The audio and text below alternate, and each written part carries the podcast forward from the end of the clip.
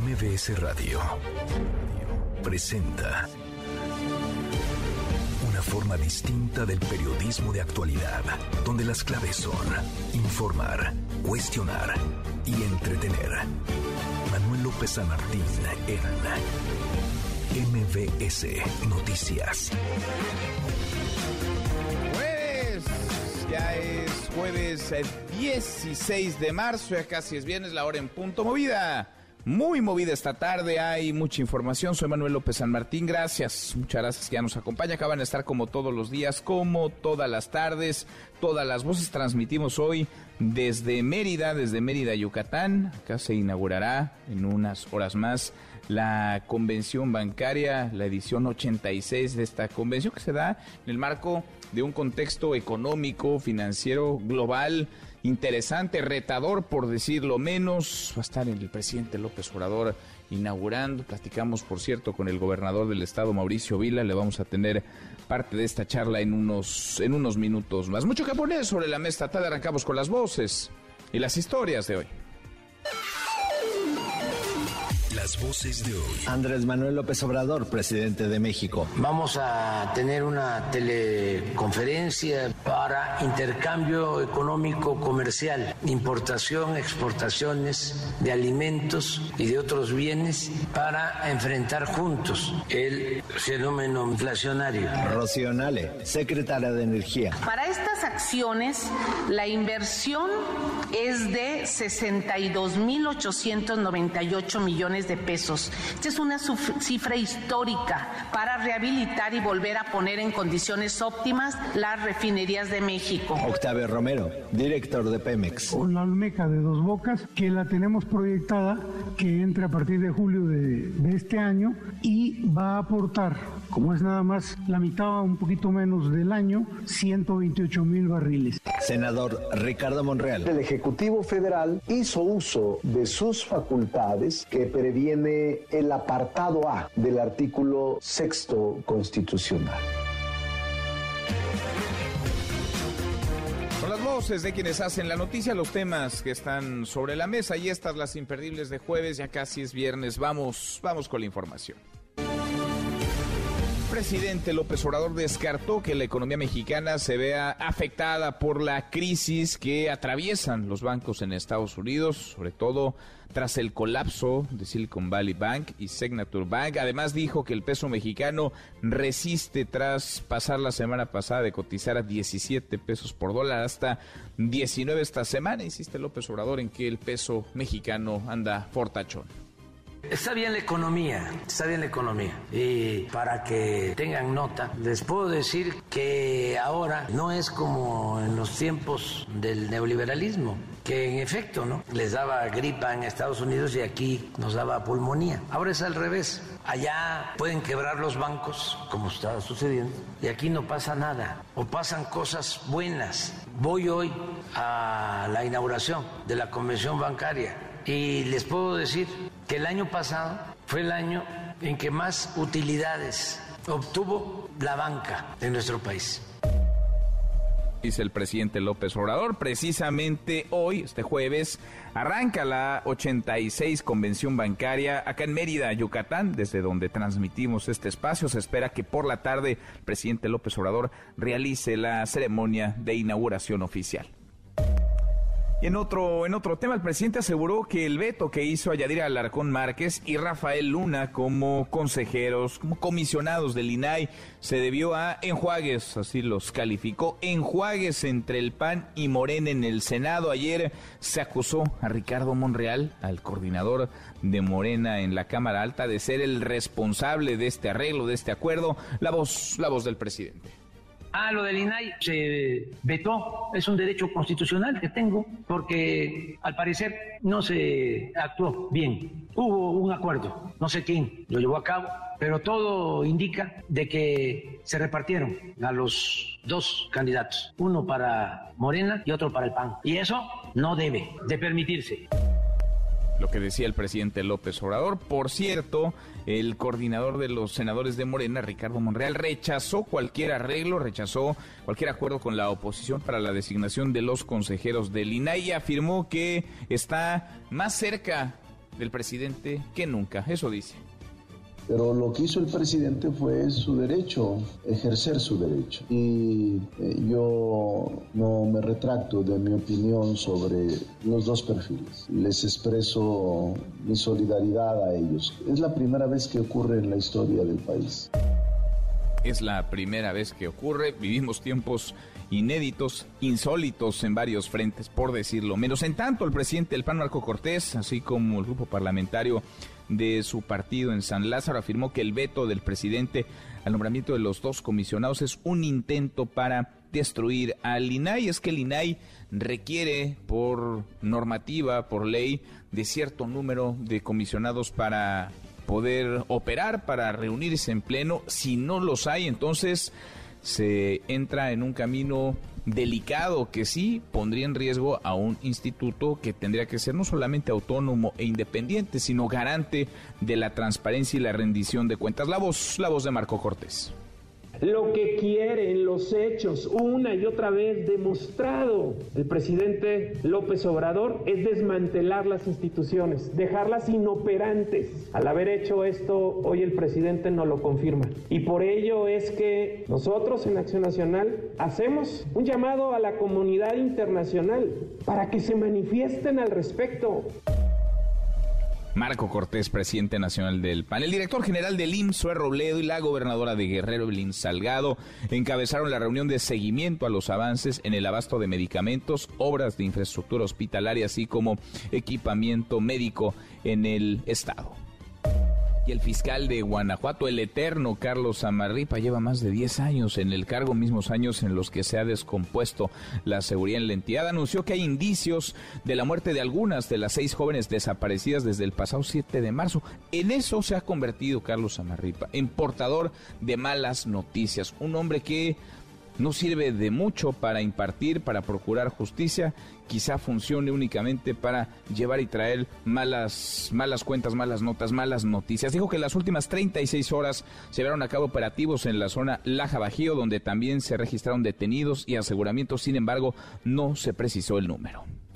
En un hecho inédito, el Congreso de Nuevo León acordó cerrar las sesiones en el Pleno y también las comisiones parlamentarias por tiempo indefinido. Esto luego de que un juez de distrito detuvo el decreto 340 promovido por las bancadas de PAN y PRI en el Congreso local para quitarle facultades al gobernador Samuel García en diferentes procesos que le competen. Eso hasta que se resuelve el amparo de fondo que presentó el mandatario en contra del Congreso.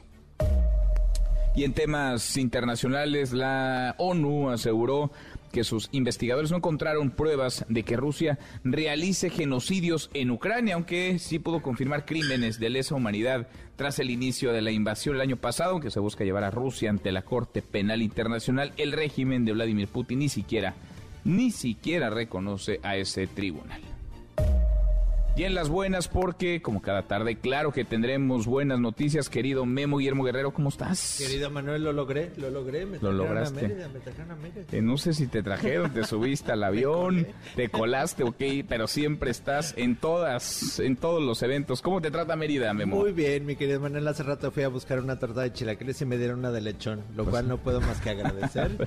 pero muy bien, vamos a hablar de Mérida, de Mérida, de, todo el ah, turismo que trae, eh, del de esta maravillosa ciudad. Ahorita hay un montón de eventos culturales, hay ferias de libros, hay una guelaguetza por ahí que ya vi. Entonces vamos a hablar de esto, vamos a hablar del lugar donde estamos. Muchas cosas pasan. Muchísimas cosas. Está hermosa la ciudad. La verdad que sí, se come delicioso. Sí. sí, sí, claro que sí. Muy bien, desempolva tu guayabera. Ahorita me voy a, ir a bailar. Y, y haz espacio porque vamos a comer en serio. Eso espero. Gracias, Memo. Muchas gracias. Guillermo Guerrero. Ahora platicamos. Nico, querido Nicolás Romay, que traes hoy en Deportes. Buenas tardes, Nico. Querido Manuel, ¿cómo estás? Me da gusto saludarte. Hablaremos de la UEFA Champions League ya con los ocho equipos que estarán en los cuartos de final y también de la Conca Champions. Es la semana previa al Clásico de México entre América y Chivas. Hay mucho que platicar. Digamos, Nico, abrazo grande, Nicolás Romay con los deportes. Hasta aquí el resumen con lo más importante del día. Lo platicábamos, lo platicábamos el día de ayer. Quedan muchas preguntas aún en el aire. El presidente ha insistido en el tema de las drogas, del combate a los cárteles del narcotráfico, particularmente por el jaloneo, por el tira-tira y por la grilla que hay con el gobierno de Estados Unidos. Ayer López Obrador proponía que se prohíba el uso médico del fentanilo para utilizarlo en algunos medicamentos. Usted tiene, de eso queremos platicar esta tarde con quienes nos escuchan, usted tiene suficiente información sobre esta sustancia, sí o no, una sustancia, una droga que ha provocado muertes por decenas de miles en los Estados Unidos, alrededor de 300 estadounidenses mueren cada 24 horas, son miles cada año, es la principal crisis de salud pública en la Unión Americana. Opine arroba MBS Noticias, nuestro WhatsApp 5524-99125, viene el teléfono en cabina 5166-1025. A propósito de fentanilo, de drogas, de decomisos, parte de la mañanera. Rocío, ¿cómo te va? Rocío Méndez, muy buenas tardes. Buenas tardes, Manuel. En principio, al cuestionar el combate contra el narcotráfico en Estados Unidos, el presidente Andrés Manuel López Obrador insistió en que México no produce, dice, troquela, pastillas de fentanilo. Vamos a escuchar. Pero allá no hay carteles por telepatía, se distribuye, no hay narcotráfico, ni hay laboratorios, no hay mafias allá. ¿Ratifica usted que aquí en México no se produce fentanilo? No, es que es una materia prima que se trae de Asia. ¿Pero aquí no hay laboratorios? Ah, no, sí, pero no es México el país que más introduce fentanilo a Estados Unidos. Llega más fentanilo de manera directa a Estados Unidos y a Canadá que lo que llega a México. Aquí se hacen pastillas las troquelan. Constantemente estamos destruyendo laboratorios. Me hacían la observación de que todas las que hemos encontrado aquí son pastillas azules. Y allá en Estados Unidos hay de todos los colores y sabores. Nosotros vamos a seguir cooperando, ayudando a que no llegue el fentanilo a Estados Unidos ni que llegue a México. Y de nueva cuenta, mensaje desde Palacio Nacional para congresistas republicanos en la Unión Americana, Manuel. Es muy irresponsable de estos legisladores que con propósitos propagandísticos, porque es preocupante lo que está sucediendo en Estados Unidos, porque están perdiendo la vida muchos jóvenes por el fentanilo, pero es muy canallesco el utilizar eso para decir la culpa es de México y de manera muy irresponsable decir si no se alinean ustedes, vamos a presentar una iniciativa para que el ejército de Estados Unidos enfrente a las bandas de delincuentes en México. Eso es una falta de respeto a nuestra soberanía. Eso es politiquero para ganar votos muy corriente, muy chafa. Son políticos menores. No es de buenos y malos. Ah, ellos son los buenos y nosotros los mexicanos somos los malos. No, no es así. Tenemos que seguir cooperando, pero con respeto. No generalizo porque el presidente Biden actúa con mucho respeto hacia México. Ha cumplido. Estos son algunos legisladores como los hay en todas partes, muy ramplones este jueves, Manuel, el presidente López Obrador reiteró su propuesta de descartar el uso médico del fentanilo. Estoy planteando que los médicos, los científicos, de manera seria, no los que están en contra de nosotros, ya están científicos nuestros de CONACIT estudiando la posibilidad de que podamos utilizar otros analgésicos para el dolor. Cuando planteamos a ver si puede haber un analgésico que pueda sustituir el fentanilo para prohibirlo, pero ya politiqueros y gente reaccionaria ya está hablando de que yo quiero que no tengan los enfermos terminales ninguna medicina para que pueda quitarles el dolor. Son muy perversos. Manuel, el reporte al momento. Gracias, muchas gracias, Rocío. Buenas tardes. Muy buenas tardes. Lo que dice el presidente, en el fondo, ojalá, ojalá eh, bajara el consumo, por supuesto, de drogas, el tráfico ilícito de las mismas y, por supuesto, desapareciera, lograra hacer erradicar o al menos disminuyera la corrupción de un lado y del otro de la frontera. Porque lo hemos dicho e insistimos, no solamente hay corruptos en México, por supuesto que los hay, hay componendas, complicidades entre autoridades, políticos, policías mexicanos con cárteles de la droga, con narcotraficantes, con capos del narcotráfico, pero también lo hay en los Estados Unidos, así como de aquí para allá pasan droga ilícitamente, ilegalmente, con corrupción, con complicidades igualito entran las armas desde los Estados Unidos y hacia México. Pero el fentanilo, híjole, el fentanilo sí que es un tema y vaya crisis de salud pública la que traen en los Estados Unidos. Le agradezco estos minutos al doctor Javier Tello, experto en políticas de salud pública. Javier, doctor, qué gusto como siempre, ¿cómo te va? ¿Qué tal, Manuel? Qué gusto. Gracias por platicar con nosotros. Vamos, si te parece, de lo general a lo particular. Ayúdanos a entender primero, Javier, para ahora escuchar lo que decía el presidente López Obrador sobre el fentanilo y desaparecer el uso del fentanilo en la medicina, digamos, eh, o que no se pueda comerciar legalmente sustancias que contengan fentanilo. Ayúdanos a entender qué es el fentanilo, de qué hablamos cuando escuchamos fentanilo, doctor.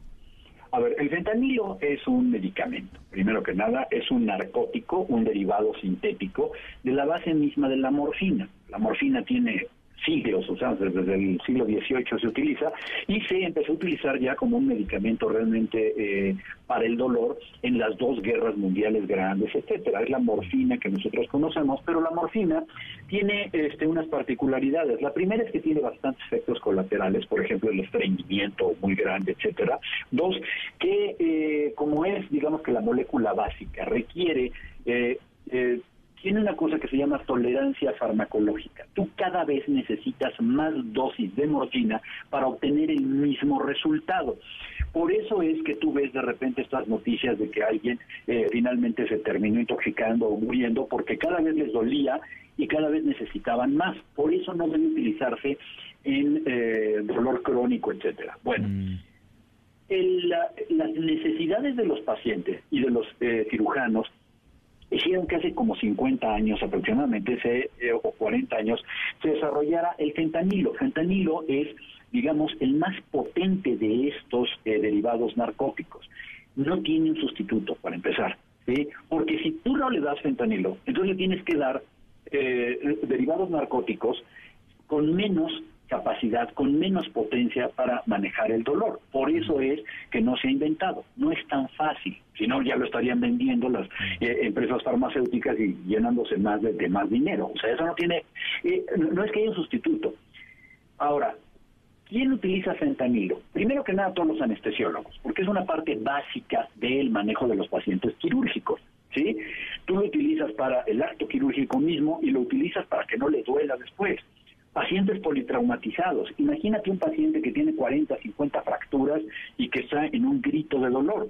Y finalmente tú tienes a los pacientes oncológicos y los pacientes que están ya en fase terminal. Tú lo que estás buscando ahí, y esto es importantísimo, Manuel, es darle una muerte digna a la gente. Tú no quieres que el paciente, que le quedan unas semanas, unos meses de vida, esté muriendo con dolor.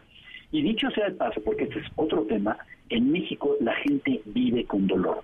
Tenemos tan mal criterio en el manejo de los opiáceos que es muy difícil, imagínate, es muy difícil que se tenga acceso a ellos. ¿sí?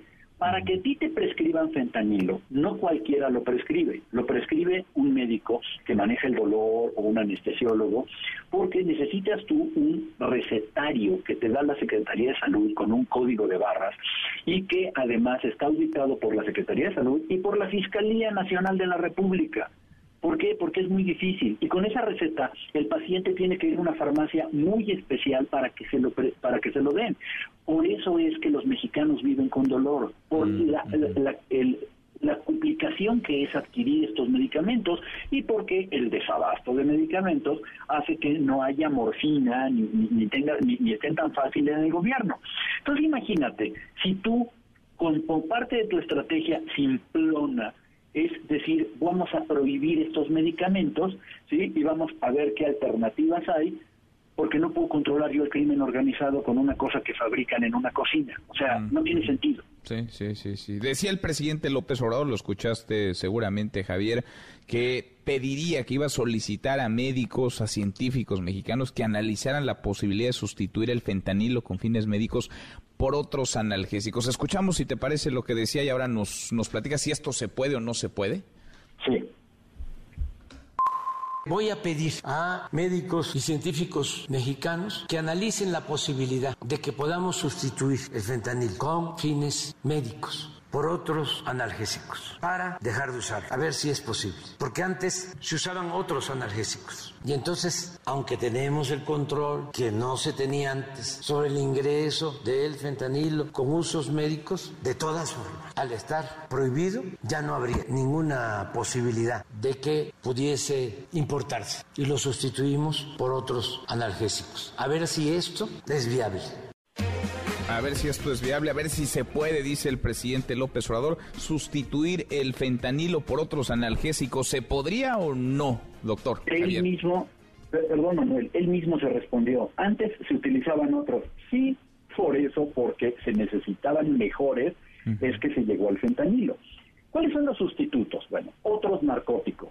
Les vamos a dar morfina. El problema con la morfina es que tiene un manejo mucho más delicado porque eh, primero que nada es un, es un medicamento más viejo, ¿sí? Eh, eh, este, ya, ya hay otros sustitutos más modernos. Dos, tiene efectos colaterales muy importantes la morfina.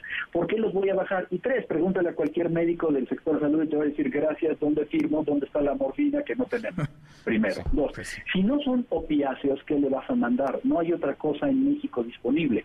Analgésicos no esteroideos, que además tienen cualquier cantidad de efectos colaterales para que las dosis que medio podrían tal vez hacerle algo al paciente le ocasionen una hemorragia gastrointestinal. Entonces, no, eh, eh, creo que él mismo se, está respondiendo. No hay en este momento un sustituto a ese tipo de medicamentos.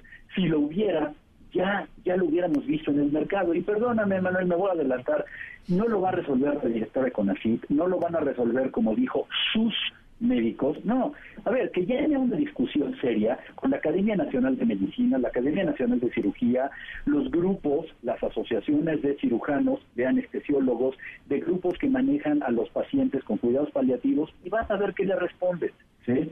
Porque ya que esto no es una cuestión facciosa ni de mala leche. Lo que sí es una realidad es que México tiene muchos pacientes que hoy viven y mueren con dolor, porque no tenemos acceso precisamente a los opiáceos que necesitan nuestros pacientes. Pues sí. Y lo que sí se tendría y se podría, si hubiera voluntad y controles, hacer desde el gobierno es frenar el tráfico ilegal de ese fentanilo que en México y en los Estados Unidos está matando a los a las personas por sobredosis. Déjame aprovechar viaje eh, Javier, para preguntarte sobre el desabasto, que no es nuevo en medicamentos, pero ahora lo que toca a pacientes con padecimientos psiquiátricos. Los hemos visto tanto a médicos como a pacientes en las calles, alzando la voz, protestando. Hemos hablado aquí un montón de veces contigo sobre este desabasto que no se va. Hemos platicado de los niños y niñas con cáncer que no tienen acceso a su quimioterapia, los pacientes que necesitan un medicamento para hacer frente al VIH, en fin, ahora también los pacientes con padecimientos psiquiátricos. ¿Cómo está el desabasto de medicamentos en México? Porque en el discurso oficial se insiste, se repite una y otra vez en que no hay tal cosa. No, mira, sí tenemos un problema y tenemos un problema que ya le dio la vuelta completa. Comenzamos primero que nada con un problema de abasto en el sector público, en el sector gobierno, que le pegó a un proveedor que vaya, no, no sabemos ni hemos podido este, conocer la opinión del proveedor, pero supimos que tuvo un problema y un problema con Cofepris y con la Secretaría de Salud. Ahora lo acusan de tener una práctica monopólica cuando la realidad es que tenemos otra vez el mismo problema. Cuando tú tienes una serie, imagínate de lo que estamos hablando ahorita, problemas con los psicotrópicos, y tú tienes a un fabricante de psicotrópicos, pues no crees que hay muchos que se quieren aventar al ruedo, ¿sí? O sea, no es una tarea fácil. Entonces de repente tú tienes un problema, le clausuras las líneas de producción, pues empiezas a tener un problema que eh, eh, ahora en el sector privado. Dicho sea de paso, nos dicen, nos dice Hugo López Gatel, no, en el sector público, venga, nosotros sí tenemos aquí este medicamentos. Pues, yo no sé entonces quién está en el error, porque pregunta tú a los médicos que trabajan en el Instituto Mexicano de Seguro Social o que trabajan en, el ISTE y te van a decir que les faltan o unos u otros. No tienen de estos de lo que estamos hablando, no tienen morfina, no tienen eh, este medicamentos para dolor, no tienen además eh, antidepresivos o no tienen a veces ni siquiera antiepilépticos. ¿sí?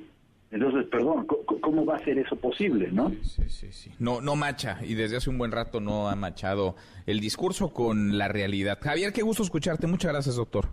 Manuel, te mando un abrazo.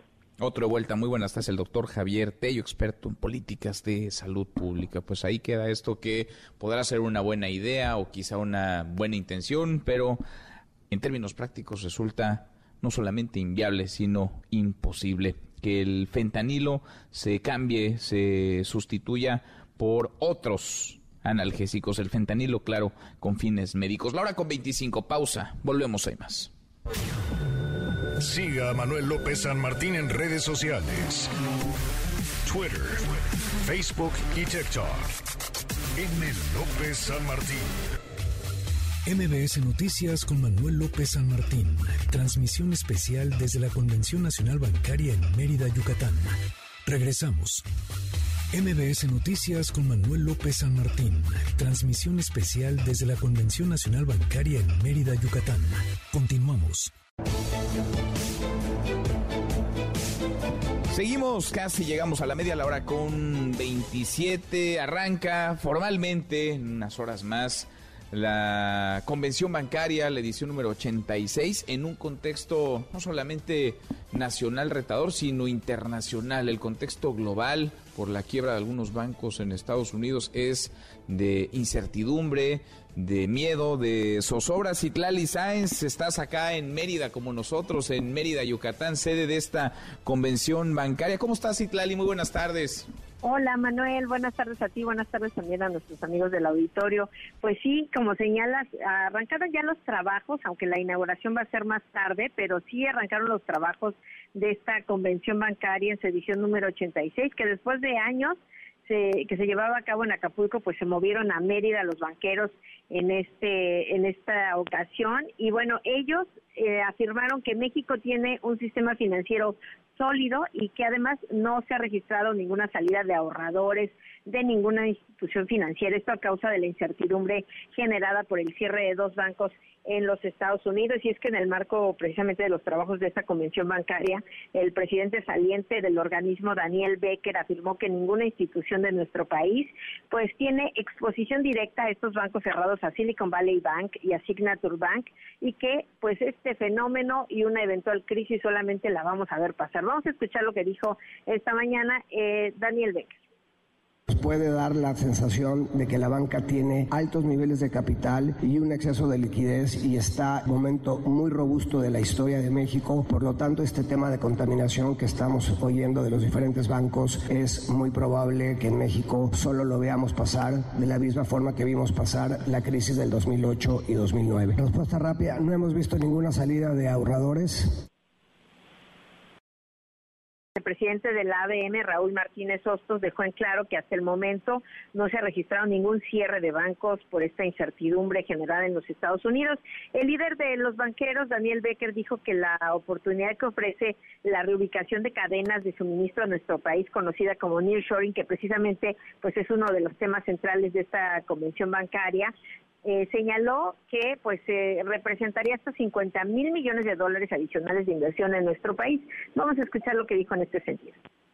Dependerá mucho de lo que hagamos y qué tan capaces seamos de aprovechar la oportunidad. Tesla ya avisó un primer paquete de 5 mil millones de dólares para luego expandirse a 10 mil millones de dólares. Eh, nosotros en, una, en un análisis preliminar creemos que pueden ser entre 5 mil y 25 mil millones de dólares adicionales de, inversión extranjera directa y esto podría generar anualmente entre 15 mil y 50 mil millones de dólares adicionales. Y bueno, lo que destacaron en estos primeros trabajos de esta convención bancaria es pues la solidez de la banca que ha pasado las pruebas de estrés, la mayoría, bueno, todas las instituciones en nuestro país y de alguna manera pues lo que están mandando como mensajes que están seguros los recursos de los ahorradores que están en estas instituciones financieras de nuestro país. Y bueno, se espera, como comentábamos, que el presidente Andrés Manuel López Obrador inaugure formalmente los trabajos de esta convención bancaria. Ahí lo va a acompañar el, el secretario de Hacienda, Rogelio Ramírez de la O, y bueno, también estará pues dando la bienvenida a Mauricio Viladosal, el gobernador de este estado Yucatán, y también pues estará el presidente de la Comisión Nacional Bancaria de Valores, Jesús de la Fuente Rodríguez, y dará un mensaje el maestro Gabriel Llorio, que es el subsecretario de Hacienda, así como la gobernadora del Banco de México, eh, Victoria Rodríguez Ceja, que van a estar ya en este evento formal, en el el evento protocolario. Y bueno, mañana se espera una de las participaciones más interesantes, la de Hillary Clinton en estas conferencias magistrales, Manuel.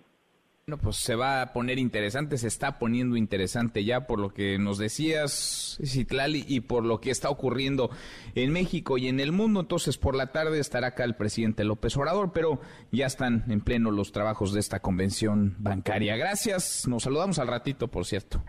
Así es, Manuel. Buenas tardes. Gracias, muy buenas tardes. Es Citlali Sáenz desde Mérida. Acá estamos transmitiendo este espacio en el marco de la edición 86 de la Comisión de la Convención Bancaria. Rocío, cuéntanos, porque el presidente antes de volar a Mérida tuvo su conferencia y destacó la resistencia, la fortaleza del peso frente a al dólar, particularmente por la quiebra de bancos que se han registrado en los Estados Unidos. Más de la conferencia de hoy. Rocío, muy buenas tardes otra vez.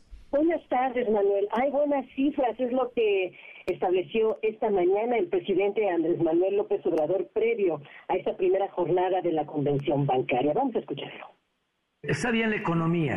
Ahora no es como en los tiempos del neoliberalismo, que les daba gripa en Estados Unidos y aquí nos daba pulmonía. Ahora es al revés. Allá pueden quebrar los bancos, como está sucediendo, y aquí no pasa nada, o pasan cosas buenas. Voy a la inauguración de la convención bancaria. El año pasado fue el año en que más utilidades obtuvo la banca en nuestro país alrededor de 250 mil millones de pesos de utilidades. No pueden decir que está mal la economía. Los empresarios, los banqueros, los hombres de negocio saben que están bien las finanzas públicas, que está creciendo la economía, el peso resistiendo porque hubo quiebras de dos bancos en Estados Unidos, sí tuvo un efecto en todo el mercado mundial, pero el peso está, yo diría que estable. Seguimos sin devaluación.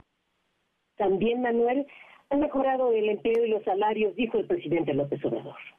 Así como están obteniendo utilidades los banqueros, los empresarios de México, así también se están beneficiando los trabajadores. Por primera vez hay 21 millones 740 mil trabajadores inscritos en el Seguro Social. Nunca se va a llegar a esa cantidad. Y segundo, es el salario promedio más alto el que se tiene ahora, 15.500 pesos mensuales. Récord, nunca había aumentado el salario mínimo como ahora. Nunca se había eh, logrado una tasa de desempleo tan baja como la que logramos en enero.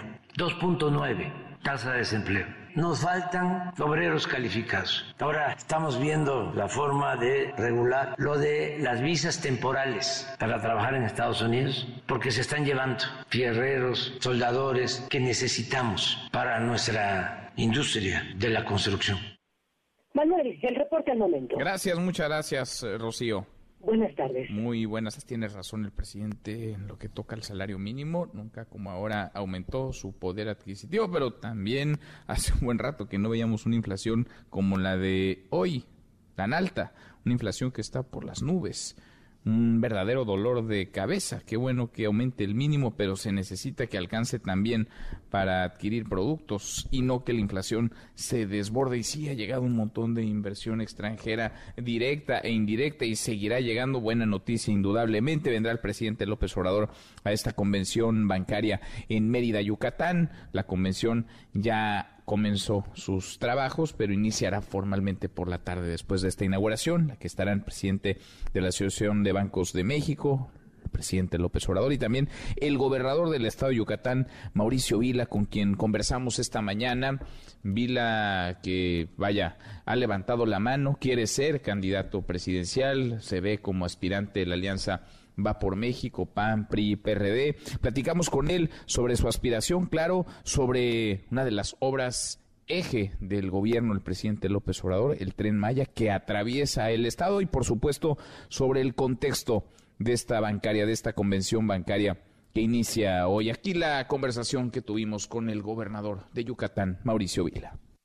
Gobernador, qué gusto, qué gusto y gracias por recibirnos en tu estado. ¿Cómo estás? Muy bien, muy contento de recibirles y de poder estar contigo y con todo tu auditorio. ¿Qué contexto, no? El contexto global y el contexto nacional para esta convención bancaria. Sí, por supuesto, creo que se da en un contexto pues muy interesante, ¿no? Con lo que ha estado pasando en los bancos en, Silicon Valley y en Europa. Pero bueno, pues la verdad es que aquí en, México con mucha confianza en nuestras instituciones financieras y pues sobre todo con, con la gran expectativa de poder hacer una gran convención bancaria aquí en Yucatán, que por primera vez en 20 años sale de Acapulco y viene a la Ciudad de Mérida. ¿Y por qué Yucatán? A ver, todo pasa en Yucatán, o de pronto parece que todo está ocurriendo en el estado de Yucatán. Pues mira, nosotros hemos estado haciendo una gran promoción a nivel nacional y a nivel internacional de nuestro estado. ¿Por qué? Porque somos un estado que tiene todo, tiene seguridad, tiene capital humano, tiene lugares preciosos para poder promocionar y el poder tener eventos de este tipo, ¿no? Como antes organizamos el Tianguis Turístico, la Cumbre Mundial de los Ganadores del Premio Nobel de la Paz, la sede permanente de Smart City Expo Latam, pues te da la oportunidad de que la gente venga ¿no? Y pueda disfrutar de tu estado de otra manera, ¿no? O sea, pues que coma su cochinita pibil, sus papazules,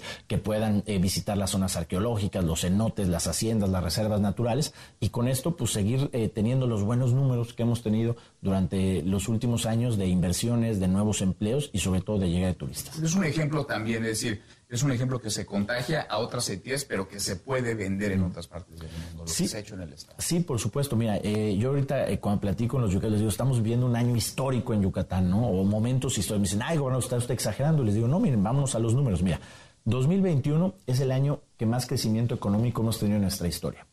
2021, el año que más empleos hemos generado en nuestra historia. Febrero de este año ya es el, el momento con el mayor número de empleos formales en nuestra historia. 2022, el año que más inversión extranjera hemos recibido en nuestra historia. 2022, el año que más turistas hemos recibido en nuestra historia. Si hablamos de seguridad, pues Yucatán es el estado más seguro, pero en el 2022 la menor incidencia delictiva en nuestra historia. Entonces estamos viviendo un gran momento en Yucatán que queremos seguir aprovechando para atraer inversiones, para generar empleos, pero sobre todo para mejorar la calidad de vida de las familias. por diferentes temas. Hablas de inversión, de empleo, todo post pandemia. La pandemia que cambió muchas cosas, que cambió dinámicas de trabajo, que cambió dinámicas escolares, que hizo que mucha gente cambiara incluso de domicilio, de entidad para vivir, que escogiera otras ciudades. ¿Cómo le pegó la pandemia y cómo está hoy Yucatán post pandemia? Pues mira, la verdad es que la pandemia nos pegó durísimo, ¿no? Como a todos. Eh, aquí en Yucatán fuimos este, muy restrictivos, ¿no? En el tema, eh, pues, de, de, las restricciones, ¿no? Que hubieron en todos los estados, pero aquí en Yucatán siempre le apostamos mucho a decir, a ver, eh, nosotros solamente cerramos nuestra economía abril y mayo. Abrimos en junio y nunca volvimos a cerrar Tú sabes que hay muchos estados de la República que volvieron a cerrar totalmente, una, dos y algunos hasta tres veces. Yucatán nunca volvió a cerrar, pero sí con muchas restricciones. La gente se quejaba mucho de los horarios y todo, pero esto nos permitió que muchos negocios sobrevivieran y que no quebraran. Y también que pudiéramos tener una, eh, una recuperación mucho más rápida que otros estados de la República y que hoy en Yucatán ya no hablamos de, de recuperación económica, ya hablamos de crecimiento económico otra vez. Darte un dato, ¿no? En la pandemia perdimos 25 mil empleos ya generamos 60 mil Hoy han llegado empresas pues, que antes no se asomaban en el sureste del país, como Amazon, como Accenture, como Airbus, que están invirtiendo ya de gran manera. Y bueno, pues hoy Yucatán pues, vive un gran momento, más de 260 nuevos proyectos eh, de inversión, eh, muchas empresas del ramo de tecnología de la información que están aprovechando nuestro capital eh, humano. Tenemos una red de institutos tecnológicos donde le estamos apostando muy fuerte a las carreras relacionadas con tecnología. Darte unos ejemplos, en agosto abrimos la primera carrera en ciberseguridad de todo el sureste del país. Tenemos a partir de, enero la primera especialidad en ciberseguridad. ¿Y por qué queremos que nuestros jóvenes aprendan ciberseguridad? Porque hay más de 700 mil vacantes en Latinoamérica y un joven recién graduado puede estar ganando 45 mil pesos, ¿no? Entonces, ese es el rumbo que queremos darle a Yucatán, pero sobre todo un rumbo donde podamos emparejar la cancha, que este tema del nearshoring, ¿no? Que tanta oportunidad tenemos, pues no es un tema como ha pasado durante los últimos 20 años, donde hay crecimiento económico, pero donde aumenta la desigualdad y cada vez hay más pobres. Lo que necesitamos es poder nivelar la cancha, darle las habilidades, las aptitudes a la gente para que todos, en base a su esfuerzo, puedan aprovechar estas grandes oportunidades que hoy se presentan. Ahora, todo esto no sería posible si no hubiera Estado de Derecho y seguridad, si no hubiera certeza para invertir, certeza jurídica. ¿Cómo blindas al Estado de Yucatán cuando vemos que en otras entidades, en otras regiones del país, la violencia está desbordada, el crimen creciendo, están las alertas de viaje, incluso desde el gobierno de los Estados Unidos. ¿Cómo blindar la seguridad Yucatán? Que Yucatán recurrentemente es uno de los estados, uno de los lugares más seguros.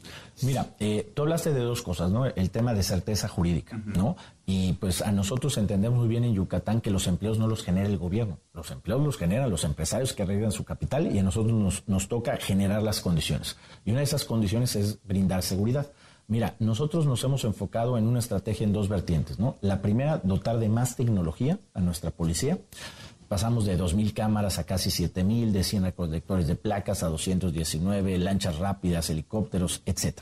Pero para mí lo más importante es como en cualquier otra empresa o organización, el capital humano. Y nos hemos enfocado mucho en mejorar las condiciones de nuestros policías. Hoy te puedo decir que somos la única policía de todo el país que le da a sus elementos lo siguiente un salario por encima del promedio a nivel nacional, que este año creció 10%, acceso a servicios de salud para ellos y su familia y en caso de accidente o riesgo de trabajo en hospitales privados. Somos la única policía del país que sus policías cotizan en el Infonavit y pueden sacar una vivienda. O sea, el Infonavit no te acepta a los policías porque, ¿Por qué pues porque, porque qué tal si te mueres, ¿quién paga la casa? porque nosotros le agradecemos mucho al Infonavit hicimos un régimen en específico donde el gobierno de Yucatán se está convirtiendo en el aval de la casa. Y lo otro es que todas las hijas o hijos de policía que me presenten que los aceptaron en cualquier universidad del Estado, puede ser la más cara, la Náhuac, el Tec Milenio, la que sea, les damos 100% de inscripción, 100% de colegiatura y 2.600 pesos bimestrales. Entonces, por ejemplo, el otro día en un Oxxo me topo un policía y me dice, oye, gobernador, estoy feliz, mi hija está estudiando para ser médico cirujano en la Náhuac y mi otro hijo está estudiando para ser ingeniero eh, industrial en la Marista, que es la universidad donde yo, donde yo estudié. Entonces, hoy tenemos policías que están viendo las necesidades básicas de su familia solventada, que están viendo en su carrera policíaca la posibilidad de crecer como familia a mediano y a largo plazo, y lo que hace es que tengas una policía sólida, policías que están cuidándose, que no quieren meter la pata, que no se quieren corromper y que estén pues eh, dando un buen servicio a la ciudadanía, que es lo que se espera. Y eso es lo que nos ha resultado aquí en Yucatán. Con un sentido de pertenencia y con cercanía, ¿no? La gente lo siente. Sí, mira, aquí este, tenemos una estrategia también de, de policía vecinal, donde los policías conocen a los vecinos, donde la gente sabe cuáles son los policías que trabajan en su sector, donde intercambian eh, teléfonos celulares, donde se whatsappean, porque aquí el tema es que si no hay confianza entre policía y ciudadanía, esto no funciona.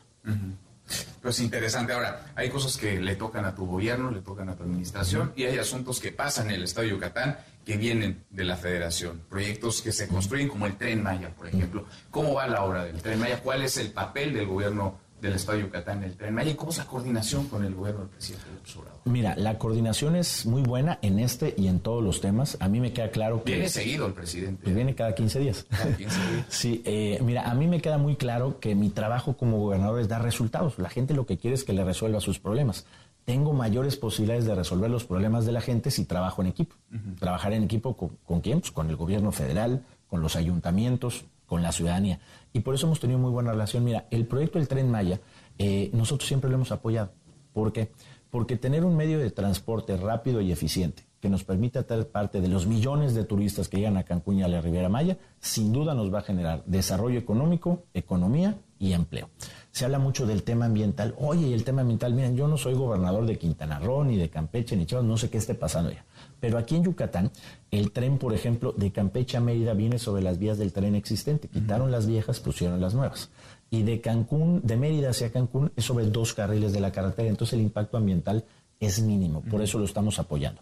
Y por otro lado, ¿no? Eh, hay proyectos muy importantes que hemos platicado con el presidente que Yucatán necesita para poder hacer que este crecimiento que hoy se está dando y estas cifras históricas se vuelvan una constante. ¿Cómo cuáles? Mira, estamos en estos momentos, se están construyendo en Yucatán dos nuevas centrales termoeléctricas que nos van a venir a generar la energía que necesitamos para los próximos 25 años. Eh, ya inició el proyecto de la ampliación del ducto de gas natural. Tú sabes que sin gas natural es muy difícil competir con el Bajío, competir con el norte del país. Ya vamos a tener gas natural suficiente. Eh, el proyecto de ampliación del puerto de Progreso para mejorar nuestra logística, para hacerlo más competitivo. Eh, el tren Maya, hay que recordar que también es un proyecto de tren de carga. Entonces, tú imagínate una empresa que se instala en Yucatán, que trae materia prima desde Asia, que pueden parar en barco en Salina Cruz, ahí mismo se suben al tren y llegan a Mérida en tren, convierten la materia prima y nosotros la sacamos con Puerto Progreso. Se, con el transísmico, se conecta el tren Maya con el transísmico. Entonces nos permite que entonces lo que se produzca en Yucatán con materia prima que va a venir con una muy buena logística, lo podamos sacar, por ejemplo, por el puerto de Progreso a toda la costa este de Estados Unidos. Entonces, eso nos da, pues prácticamente nos convertimos en una nueva frontera ahora con la costa este de Estados Unidos, porque tú sabes que el principal comercio que tiene México es con la costa oeste. Todavía tenemos un gran mercado que es la costa este, que no estamos aprovechando como deberíamos. Entonces, buena la relación con el gobierno. ¿Buena la relación personal con el presidente? Sí, mira, la verdad yo estoy muy agradecido porque el presidente siempre me ha tratado muy bien, pero sobre todo siempre me ha escuchado y siempre ha mostrado interés por resolver los temas de Yucatán. ¿no? Y yo lo que platico con el presidente es, yo creo que todo se puede platicar, todos nos podemos poner de acuerdo en las cosas que sean buenas para el Estado de Yucatán y los proyectos que sean buenas, pues nosotros no vamos a hacer, pues que porque somos de otro partido político no lo vamos a apoyar. Mira, yo en el plan, en el PAN, pues, me, dicen, oye, pues que la llevas bien con el presidente, y les digo, pues, pues porque le va bien a mi estado, ¿no? Eh, hay que recordar que el trabajo de los gobernadores no es ser oposición. El trabajo del gobernador es resolver los problemas de los ciudadanos. Pero así anda la efervescencia política y electoral y así anda la polarización. Es raro un caso en donde un gobernador emanado de la oposición, presidente, digamos, del oficialismo, se llevan bien. Pues mira, es que... Hasta para los ciudadanos es extraño que están acostumbrados a ver que llueven gritos y sombrerazos, por ejemplo, en el Congreso. Sí, no, pues es que a ver, mira, pues ¿quiénes hizo una oposición? a los partidos políticos, los senadores, los diputados, ¿no? Pero para que a Yucatán le vaya bien, lo que más le conviene pues es trabajar de manera coordinada y en equipo, y así es como lo hacemos, ¿no? Entonces, pues yo creo que en estos momentos el país lo que necesita es que tengamos altura de miras, que hagamos un lado nuestras diferencias y que construyamos un proyecto de país pues que no deje a nadie afuera, que incluya a todos, ¿no? Que el crecimiento económico implique también la disminución de la pobreza y la desigualdad. Y esa tiene que ser pues la gran cruzada nacional en el que independientemente de quién gobierna este país, todos deberíamos de estar enfocados. Como gobierno federal, gobiernos estatales, municipales, sociedad civil, empresas, tenemos que nivelar la cancha en este país para que los que menos tienen tengan mayores oportunidades. Va avanzando el calendario y avanza también el calendario electoral. Y tú lo has dicho, tú quieres, tú quieres competir, tú quieres estar, tú levantas la mano para el 2024, gobernador? Sí, mira, la verdad es que si me preguntas, oye, ¿quieres ser presidente? Pues sí, me encantaría ser presidente. El político que te diga que no, pues te está engañando y ese no es mi caso, ¿no? Pero también yo estoy consciente de que mi situación, pues al ser gobernador, pues es muy diferente de quien es presidente de partido, de quien es diputado, de quien es senador, porque nosotros tenemos trabajo que hacer, tenemos obligaciones que cumplir con los yucatecos y tenemos muchos proyectos como los que te acabo de platicar que queremos dejar bien aterrizados y bien avanzados. Entonces, para mí, el tomar una decisión definitiva decir, oye, sí voy, voy a salir a hacer campaña como lo están haciendo otros, pues está más como para mediados de este año, cuando tengamos ahora sí que la claridad de cuál es el proceso de selección de candidatos, sobre todo del estatus de los proyectos que tenemos aquí en Yucatán, porque las aspiraciones son válidas pues siempre y cuando esas aspiraciones pues no pasen encima del desarrollo de tu estado. Y en eso a mí me queda muy claro que a mí pues la responsabilidad que hoy tengo es con los yucatecos que me dieron la oportunidad de gobernar este país. hay varios que tienen cargo público y sí están en campaña, no solamente en los fines de semana.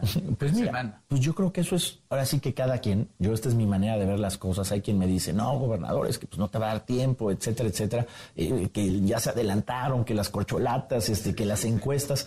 Mira, yo he tenido tres elecciones. Ahora te va bien en las encuestas. ¿eh? Te va bien en las encuestas, marcas muy bien en las encuestas, sobre todo cuando se revisa quiénes podrían encabezar la alianza Va por México. ¿Tú ves una alianza PAN-PRI PRD para 2020? Pues es lo que hay hoy, ¿no? Ahora sí que esto es como, como las reglas pueden cambiar, pero hoy el acuerdo es ese, ¿no? Que podemos tener una gran coalición entre PAN-PRI PRD. Ojalá que la coalición se pudiera hacer más grande. Y yo creo que, mira, las alianzas con los partidos son buenas, pero la principal alianza que tenemos que buscar en el PAN es con los ciudadanos. Cuando el PAN le va bien, es cuando el ciudadano ve en el PAN, en sus candidatos representados, sus esperanzas, sus aspiraciones, y eso es lo que tenemos que retomar en el PAN. Por supuesto que la alianza con los partidos es bueno, pero la principal alianza tiene que ser con la ciudadanía. Bueno, entonces, segundo semestre de este año, para tener más o menos certeza, claridad de un proceso de elección, de selección, que tendría que ser cuál, cómo, conducido por quién. Pues mira, hay, hay quien dice, no, es que yo quiero que haya este proceso, yo creo que hay el otro y a mí me conviene este. Pues yo la verdad, pues en el que quieran, ¿no? Porque a mí no me interesa ser candidato, a mí me interesaría ser presidente. Y para ser presidente, pues tienes que poder ganar en cualquier proceso. Hoy lo que todos tenemos que entender en el PAN y en la alianza es que no se trate quién quiere, se trate quién puede, quién puede crecer, quién puede tener una candidatura, quién puede estar respaldado por resultados, por trayectoria. Y ahí es donde todos tenemos que sumar esfuerzos para poder construir y apoyar a él o la que tenga mayores posibilidades de ganar. Yo lo que quiero es poner a disposición del PAN los resultados, lo que hemos hecho en Yucatán, para encabezar una candidatura o para sumar en un proyecto que permita tener un país más justo y más igualitario. Gobernador, te agradezco. Gracias por platicar con nosotros y por recibirnos en tu estado. No, hombre, al contrario, un gusto poder estar con ustedes y con todo su auditorio. Gracias, mi gobernador del estado de Yucatán, Mauricio. Parte de la charla que tuvimos con Vila, con Mauricio Vila, gobernador de Yucatán, en el marco de esta bancaria, de esta convención bancaria, el gobernador que quiere ser presidente dice, me interesa, claro, ser candidato, pero lo mío, que quiero realmente ser presidente. Mm, se trata no de ver quién quiere, sino quién puede, y asegura pondrá a disposición de su partido del PAN los resultados de lo que se ha hecho en el estado de Yucatán. 10 para la hora, pausa, volvemos a más. Redes sociales para que siga en contacto: Twitter, Facebook y TikTok. M. López San Martín. Continúa escuchando a Manuel López San Martín en MBS Noticias. Transmisión especial desde la Convención Nacional Bancaria en Mérida, Yucatán. Estás escuchando a Manuel López San Martín en MBS Noticias. Transmisión especial desde la Convención Nacional Bancaria en Mérida, Yucatán. Los numeritos del día. Sí, Tlali Sáenz, Tlali, qué gusto saludarte. ¿Cómo estás? ¿Qué tal, Manuel? Buenas tardes a ti, buenas tardes también a nuestros amigos del auditorio. Te presento a continuación cómo están operando en este momento los principales índices. En Estados Unidos, el Dow Jones Industrial gana 0.84%. Está ganando también el índice tecnológico Nasdaq, que agrupa las empresas tecnológicas, 0.42%. Y también gana el S&P BMW de la Bolsa Mexicana de Valores, 0.81%. Se cotiza en 52.512.82 unidades. En el mercado cambiario, el dólar en ventanilla bancaria se compra en 18 pesos con 23 centavos, se venden 19 pesos con 25, el euro se compra en 19 pesos con 71, se vende en 20 pesos con 19 y finalmente te comento cómo se cotiza la criptomoneda más conocida, el Bitcoin. Al momento se ubica en 465 mil 400 pesos por cada criptomoneda. Manuel es mi reporte, buenas tardes. Muchas gracias, Itlali, muy buenas tardes. Economía y finanzas. Eduardo Torreblanca. Lalo, qué gusto, qué gusto saludarte, ¿cómo te va? Igualmente me da mucho gusto poder saludarte, Manuel. Buenas tardes al auditorio. Muy buenas tardes, Lalo. Hay un montón de temas a tratar, de temas a tocar en la bancaria, en la convención bancaria que inició ya sus trabajos este día. La va a inaugurar formalmente el presidente López Obrador por la tarde, pero ya inició eh, sus trabajos. Hay prioridades, hay pendientes en la banca mexicana, Lalo. Uno de los pendientes, Manuel, a los que haces referencia y que son temas obligados en este tipo de reuniones, se refiere a la bancarización del país. Es decir, necesitamos una mayor profundidad en la bancarización que tiene México, porque debemos eh, confiar en que al menos todos los adultos, todos los adultos en este país tengan al menos contratado un producto bancario.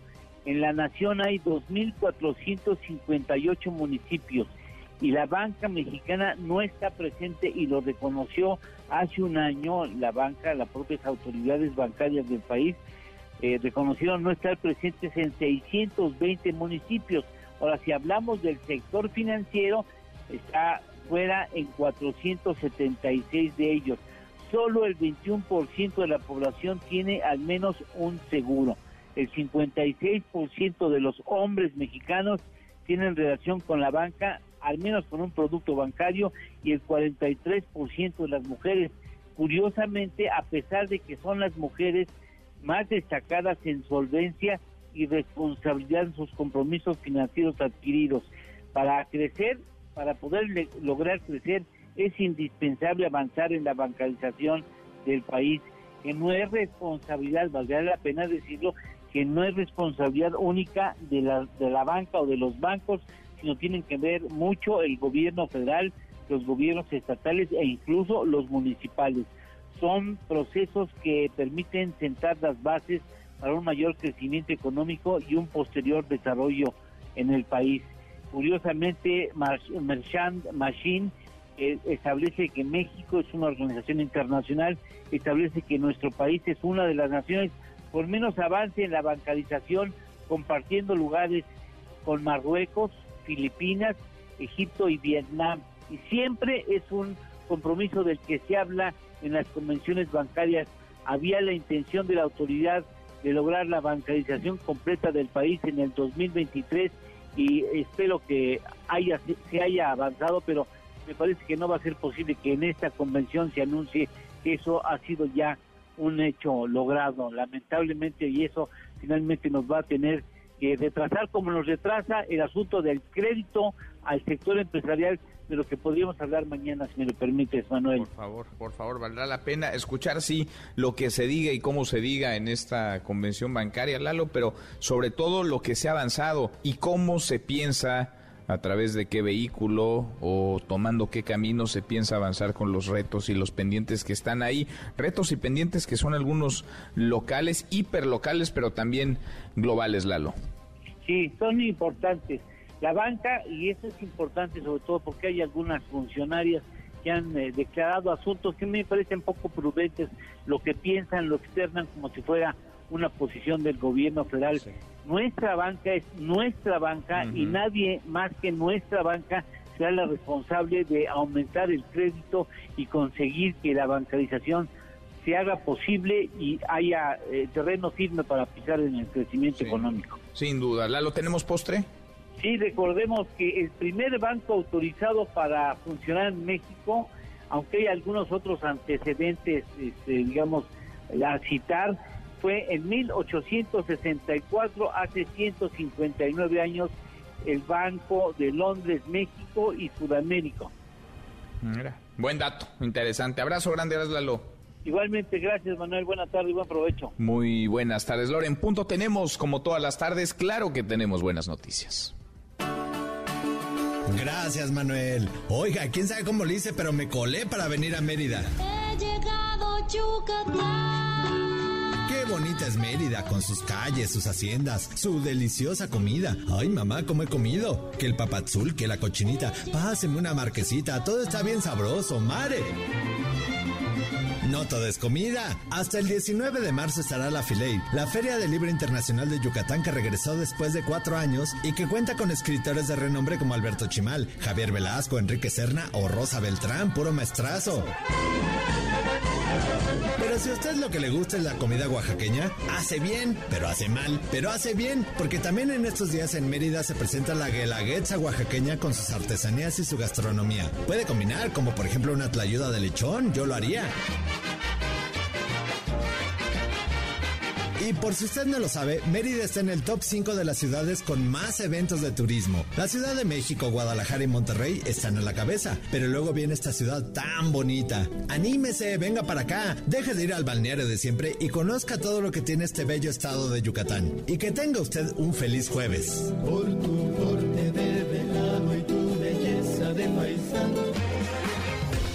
querido Memo, Guillermo Guerrero, ¿cómo estás? Mi querido Manuel, todo pasa en Yucatán, como bien dices, todo pasa por acá.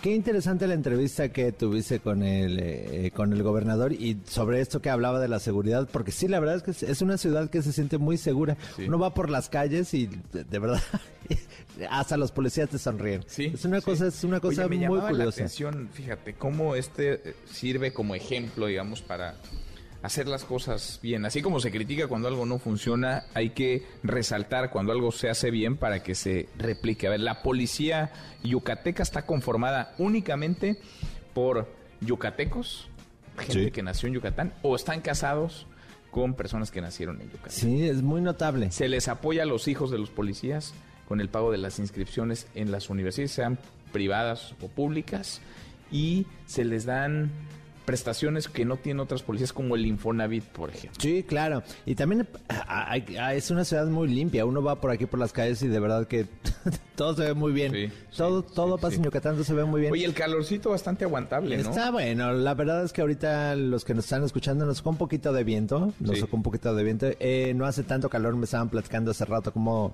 como días anteriores y parece que llovió en la semana. Entonces... Llovió, granizó, de hecho. Dicen nos que tocó un muy buen clima.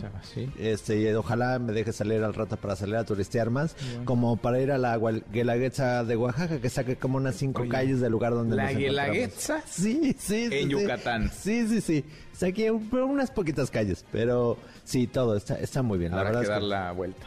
Al rato vamos, al rato vamos, querido Manuel. ¿No traes boletos hoy? Sí, traigo boletos, claro que traigo boletos. Fíjate que para Lucero y Mijares, para el 90s Pop Tour tenemos un pase doble que... ¿Cómo un eh, pase doble? Regala por lo menos dos. Bueno, vamos a Ya no se van a poder regalar pases. Dos pases dobles. Vamos a dar dos pases dobles porque tú lo pides, Manuel, al 90s Pop Tour.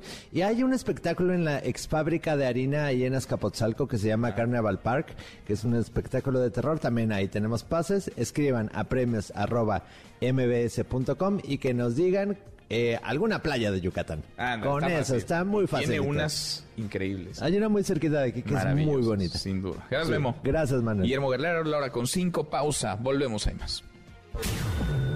Siga a Manuel López San Martín en redes sociales. Twitter, Facebook y TikTok. M. López San Martín. Continúa escuchando a Manuel López San Martín en MBS Noticias. Transmisión especial desde la Convención Nacional Bancaria en Mérida, Yucatán. Estás escuchando a Manuel López San Martín en MBS Noticias. Transmisión especial desde la Convención Nacional Bancaria en Mérida, Yucatán.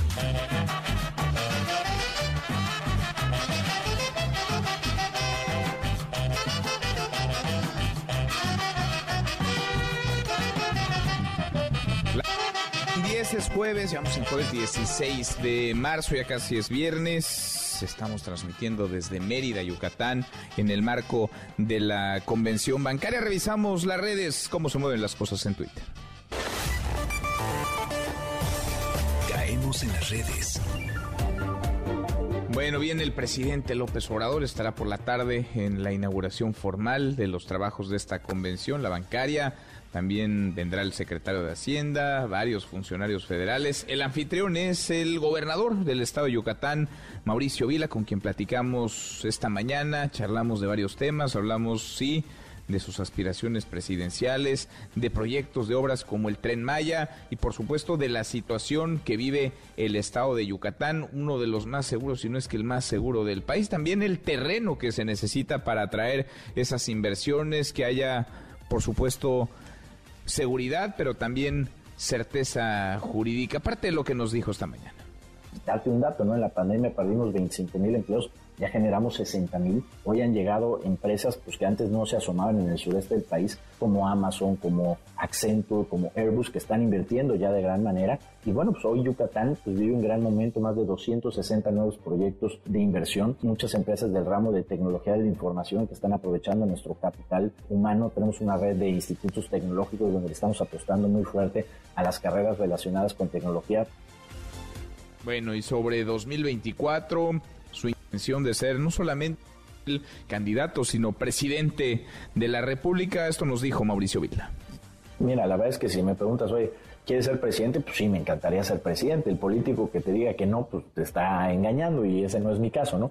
Pero también yo estoy consciente de que mi situación, pues al ser gobernador, pues es muy diferente de quien es presidente partido, de quien es diputado, de quien es senador, porque nosotros tenemos trabajo que hacer, tenemos obligaciones que cumplir con los yucatecos y tenemos muchos proyectos como los que te acabo de platicar que queremos dejar bien aterrizados y bien avanzados. Entonces, para mí, el tomar una decisión definitiva y decir, oye, sí voy, voy a salir a hacer campaña como lo están haciendo otros, pues está más como para mediados de este año, cuando tengamos ahora sí que la claridad de cuál es el proceso de selección de candidatos, sobre todo del estatus de los proyectos que tenemos aquí en Yucatán, porque las aspiraciones son válidas pues, siempre y cuando esas aspiraciones pues, no pasen encima del desarrollo de tu estado.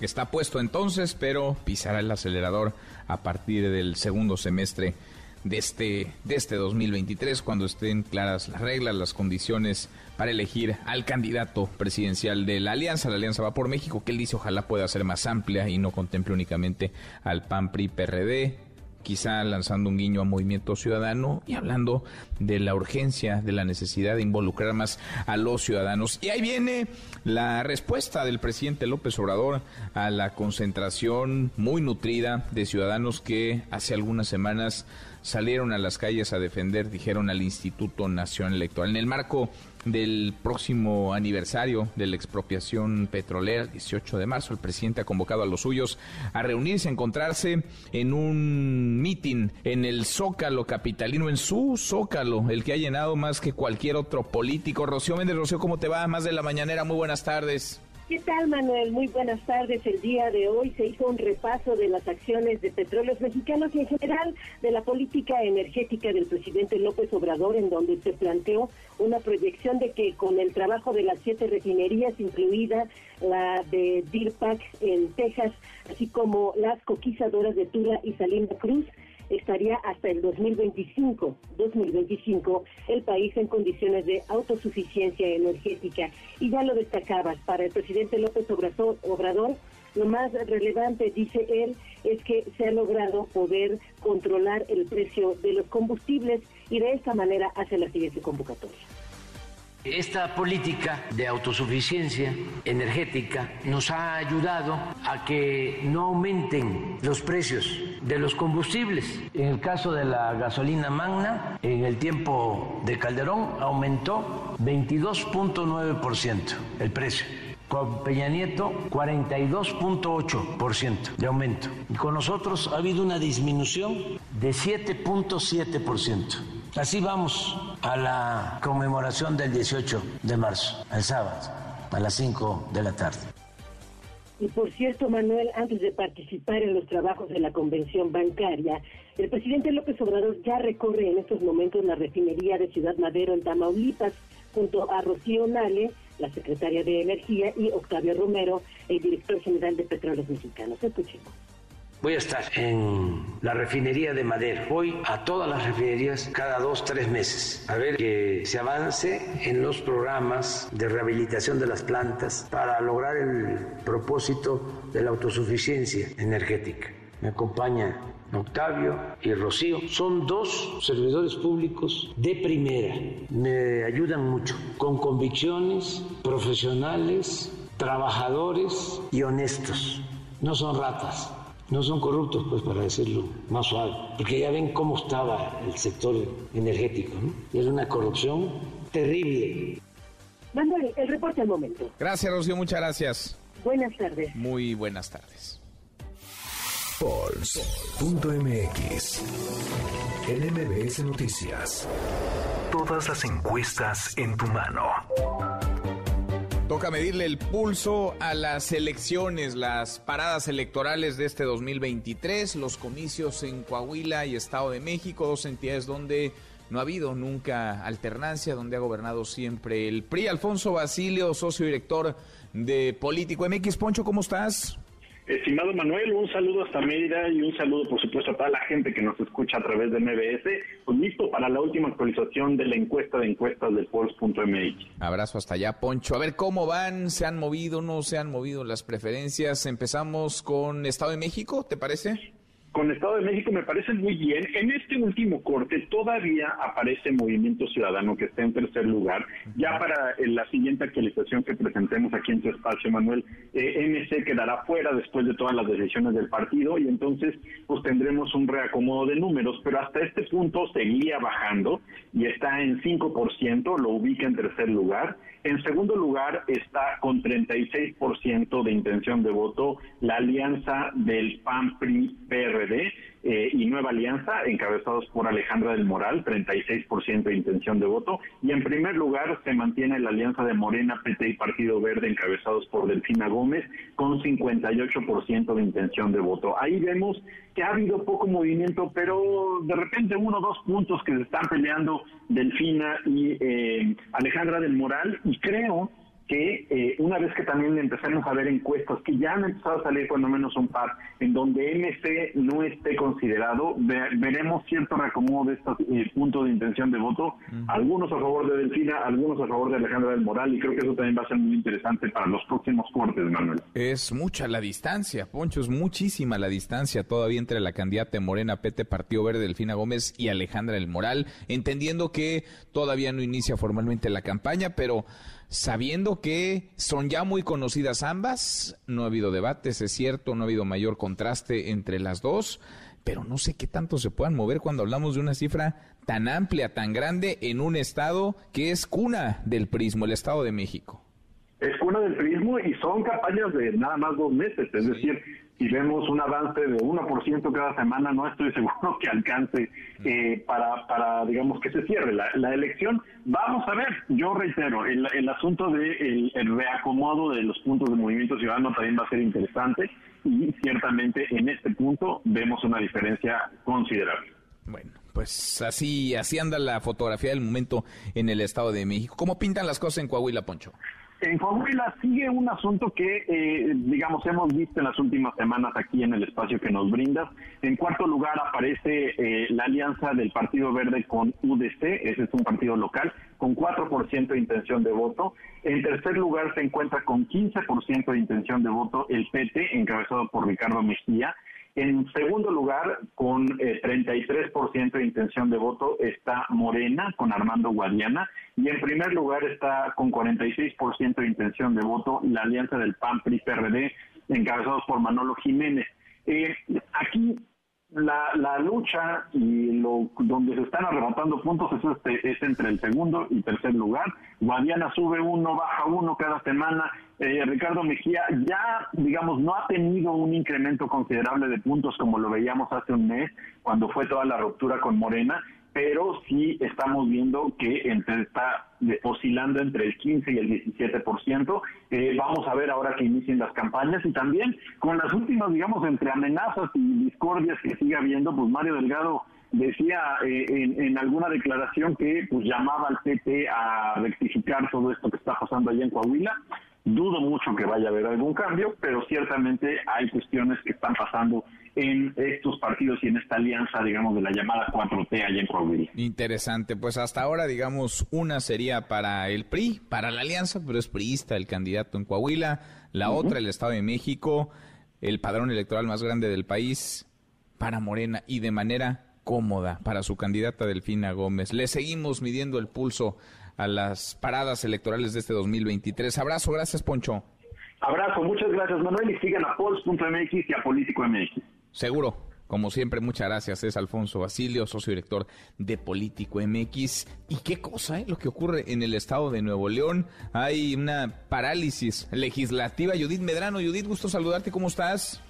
Hola, ¿qué tal Manuel? Te saludo con gusto y te informo que en un hecho inédito el Congreso del Estado de Nuevo León acordó cerrar las sesiones del Pleno y de las comisiones parlamentarias por tiempo indefinido. Lo anterior, después de ser notificados de la suspensión de amparo emitida por el juez octavo de distrito con sede en Tamaulipas, Faustino Gutiérrez Pérez, para que cualquier reforma aprobada por el Congreso local no tenga validez. La diputada del PRI, Alina Berenice Vargas García, en representación presentación de la presidencia de la mesa directiva de la 76 legislatura dio a conocer la decisión. Escuchemos autoriza cerrar la sesión de pleno y paralizar toda función de este Congreso con motivo de los hechos presuntamente irregulares derivados de la actuación del ciudadano juez octavo de distrito en materia administrativa en el estado de Tamaulipas, licenciado Faustino Gutiérrez Pérez, por la resolución dentro del incidente de suspensión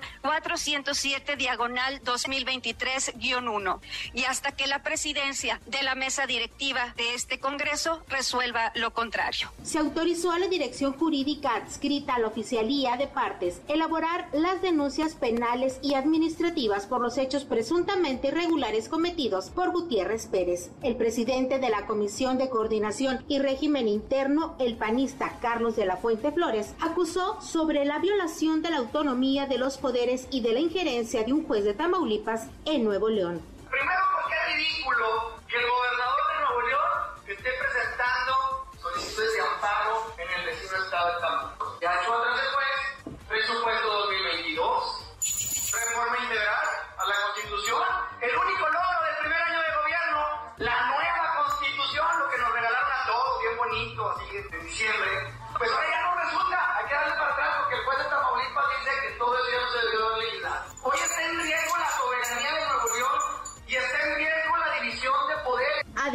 exhortó al Consejo de la Judicatura Federal para que, a la brevedad, se investiguen los hechos presuntamente irregulares de la actuación de Faustino Gutiérrez Pérez. Ese es mi reporte. Buenas tardes. Gracias, eh, muchas gracias Judith. Muy buenas tardes. Así andan las cosas. Un hecho poco usual, poco visto lo que ocurre en el Congreso de Nuevo León. Y le hemos platicado de estos trágicos casos, la desaparición de mujeres en Guanajuato, Guanajuato que es la entidad más sangrienta, la más violenta en nuestro país. Bueno, hay indicios, o eso dice la Fiscalía Estatal, hay indicios de muerte de algunas mujeres desaparecidas en Celaya. Sergio Ortiz, Sergio, buenas tardes. Manuel, buenas tardes. Un gusto saludarte, por supuesto, a nuestro auditorio. En efecto, algunas de las mujeres desaparecidas en Celaya podrían estar muertas, aseguró en entrevista esta mañana el fiscal Carlos Amarripa Aguirre. La última vez que se les vio juntas fue el pasado 7 de marzo en el camino que conduce a San José de Guanajuato, en el fraccionamiento Álamo Country Club en Celaya, sitios colindantes con la comunidad Santa Rosa de Lima del municipio de Villagrán y bastión del cártel Santa Rosa de Lima. El fiscal aseguró que no se descarta ningún una línea de investigación en ambos casos y entre ellos se contempla la trata de personas. Sin precisar mayores detalles sobre la recuperación de los cuerpos, se indicó que al menos 20 personas fueron detenidas pertenecientes a grupos criminales involucrados también en el asesinato de un joven empresario de nombre Yair en el municipio de Irapuato que habría sido levantado el domingo pasado en la zona dorada de la localidad. Escuchemos. En, las últimas 26 horas se ha llevado a cabo una serie de operaciones en la zona La Java en donde eh, lamentablemente hemos encontrado indicios de que fueron privadas de, de, la vida las, algunas de ellas. Llevamos a cabo también unas operaciones en la zona Cabaquío en la que tenemos más de una docena de detenidos y diversos aseguramientos que reitero, los detalles como están en proceso en este momento, emitiremos más tarde eh, un comunicado al respecto para poder brindarles a ustedes los detalles que sean dables hacerlo y que no entorpezca la investigación personal ha llegado a la investigación y de nuestra plena confianza, Manuel, confirman a MBS que las seis mujeres fueron asesinadas y que en efecto, como se lo comentamos desde hace unos días, la hermana de una de ellas que se encontraba desaparecida fue localizada desde el pasado martes. Los operativos eh, por parte de las fuerzas de seguridad de los tres órdenes de gobierno continúan en el sur del estado, donde al menos se han ubicado tres fosas clandestinas en las últimas horas. Según el fiscal Carlos Samarripa en próximas horas. Bueno, pues se emitirá un comunicado que ampliará la información al respecto. Hasta aquí el reporte. No, gracias, muchas gracias, Sergio, el fiscal Samarripa, portador de las malas noticias en el Estado. Malas noticias que se acumulan desde que llegó al cargo. Tiene más de 10 años como fiscal, antes procurador, ahora fiscal. Y son los mismos 10 años, 12 años que la situación de violencia, de inseguridad, de crimen se ha descompuesto en Guanajuato. Pero nada pasa, ahí sigues transeccional, dura más que los gobernadores. Tendencia al hashtag fentanilo. El presidente López Obrador propuso prohibir el uso médico del fentanilo, utilizar un sustituto, algún medicamento sustituto. Del tema platicamos con el doctor Javier Tello, decía el presidente, quizá buscar opciones, otro analgésico. Se lo preguntábamos al experto en políticas de salud pública, Javier Tello. Esto es parte de lo que nos dijo. Él mismo se respondió, antes se utilizaban otros. Sí, por eso, porque se necesitaban mejores, es que se llegó al fentanilo. ¿Cuáles son los sustitutos? Bueno, otros narcóticos. Les vamos a dar morfina. El problema con la morfina es que tiene un manejo mucho más delicado porque eh, primero que nada es un, es un medicamento más viejo, ¿sí? Eh, eh, este, ya, ya hay otros sustitutos más modernos. Dos, tiene efectos colaterales muy importantes la morfina. ¿Por qué los voy a bajar? Y tres, pregúntale a cualquier médico del sector de salud y te va a decir gracias, ¿dónde firmo? ¿Dónde está la morfina que no tenemos? Primero. Dos, si no son opiáceos, ¿qué le vas a mandar? No hay otra cosa en México disponible. Analgésicos no esteroideos que además tienen cualquier cantidad de efectos colaterales para que las dosis que medio podrían tal vez hacerle algo al paciente le ocasionen una hemorragia gastrointestinal. Entonces, no, eh, eh, creo que él mismo se, se, está respondiendo. No hay en este momento un sustituto a ese tipo de medicamentos. Bueno, lo que nos decía el doctor Javier Tello, no se puede quizás se trate de un buen deseo, de una buena intención, pero no no se puede. Tendencia al hashtag OMS, las variantes alfa, beta, gamma, ¿se acuerda? Delta y Omicron pasaron a la clasificación previamente en circulación. Ahora se centrarán en estudiar nuevas subvariantes como la XW1.5 derivada de Omicron, que se considera una de las más contagiosas y de las más presentes actualmente en las personas que dan positivo a COVID-19. ¿Y qué caso este? Es tendencia el hashtag Colegio Carmel, una historia terrible ocurre en la Ciudad de México. Se trata de un maestro, el maestro de un colegio privado que tiene al menos 13 denuncias por delitos sexuales contra estudiantes, contra alumnos. Juan Carlos Alarcón, Juan Carlos, buenas tardes.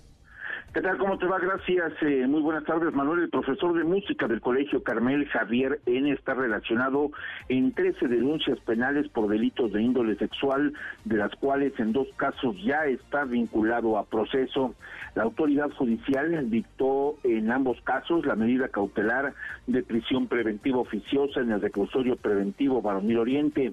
La fiscal general de la Ciudad de México, Ernestina Godoy, informó que se han otorgado apoyos multidisciplinarios a 42 madres y padres de familia, particularmente a 14 niñas y 13 niños. Vamos a escuchar. También se recordará, a principios de marzo, Javier N. fue ingresado a dicho centro penitenciario luego de que agentes de la Policía de Investigación lo localizaron y aprendieron en Acapulco, en el estado de Guerrero. Actualmente, Javier N. suma 13 denuncias formales en su contra, de las cuales en dos casos ya fue vinculado a proceso. La fiscal Godoy recordó que en días recientes un juez de control dictó la segunda vinculación a proceso en contra del profesor Javier por el delito de abuso sexual agravado en perjuicio de una persona menor de edad ocurrido en el colegio Carmel en la alcaldía Coyoacán. El juzgador reiteró la medida cautelar de prisión preventiva oficiosa y fijó dos meses para el cierre de la investigación complementaria. La fiscal Godoy precisó que la primera vinculación a proceso fue por el delito de violación en perjuicio de un menor de edad en la misma casa de estudios. Padres y madres de familia denunciaron el ilícito, por lo que se inició la carpeta de investigación y se gestionó la orden de aprehensión en su contra, misma que otorgó el Poder Judicial, la cual se dio cumplimiento en el estado de Guerrero. Manuel, el reporte que tengo. Gracias, muchas gracias Juan Carlos. Muy buenas tardes. Muy buenas tardes. Deportes. Con Nicolás Romay. En MBS Noticias. Querido Nico, qué gusto, qué gusto saludarte, ¿cómo estás?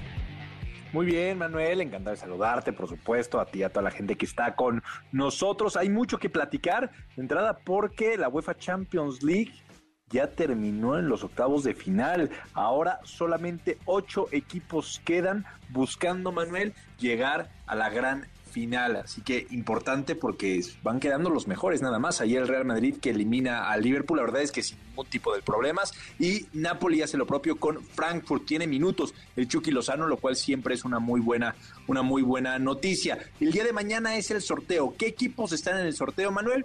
Napoli, Real Madrid, Inter de Milán, Manchester City, Milan, Bayern Múnich, Chelsea y Benfica. Son los ocho equipos que estarán en el sorteo para conocer cómo se acomodan los cuartos de final. Así, así el fútbol. Oye, Nico, pensé que nos dirías que estás contento, que estás feliz por el papel que México ha hecho, la, el seleccionado mexicano, la representación del equipo de béisbol mexicano en, en el Mundial, en el Mundial de Béis. Por supuesto que, que estamos a eso, a eso íbamos. El día de ayer se consigue una victoria muy importante frente a la selección de Canadá. Termina líder del grupo C y ahora enfrentará a Puerto Rico ya en los cuartos de final. Importante, Manuel, porque eran muchos años desde el 2009 que no estaba México en estas instancias y ahora buscará a seguir avanzando y manteniendo esta muy buena racha. La verdad es que da gusto porque siempre que a México le vaya bien en cualquier deporte, ¿eh? que México tenga éxito en cualquier deporte, da muchísimo gusto. Bueno, a ver, ¿quién está más feliz? ¿El Nicolás Romay? O el presidente, el presidente Vamos a escuchar al presidente esta mañana porque ha sido tema el béisbol en sus conferencias. La de esta mañana, Nico. Estamos contentos a los que nos gusta el béisbol y yo creo que a todos los que nos gustan los deportes porque pasó a la final del el clásico de béisbol mundial, México, México, México, y pasó en primer lugar. Le ganó a Estados Unidos, le ganó a Inglaterra y ayer le ganó a Canadá, 10 a 3. Y van a la final, ahora va a ser en Miami, van a enfrentar a Puerto Rico, que es un equipo que ayer eliminó nada menos que a República Dominicana. Ahí está, Nico. ¿Quién está más contento, el presidente o No, el el presidente, se aventó hasta una porra esta mañana en la conferencia? Sí. Pero digo, nada más para matizar, son los cuartos de final, ¿eh? Todavía no es la final, son los cuartos de final y enfrentará a Puerto Rico, eh, México. Entonces todavía queda pues, un poquito de camino que recorrer, pero bueno. Pero el presidente ya lo visualizó, ya, ya vio allá la selección, ya lo vio en la final.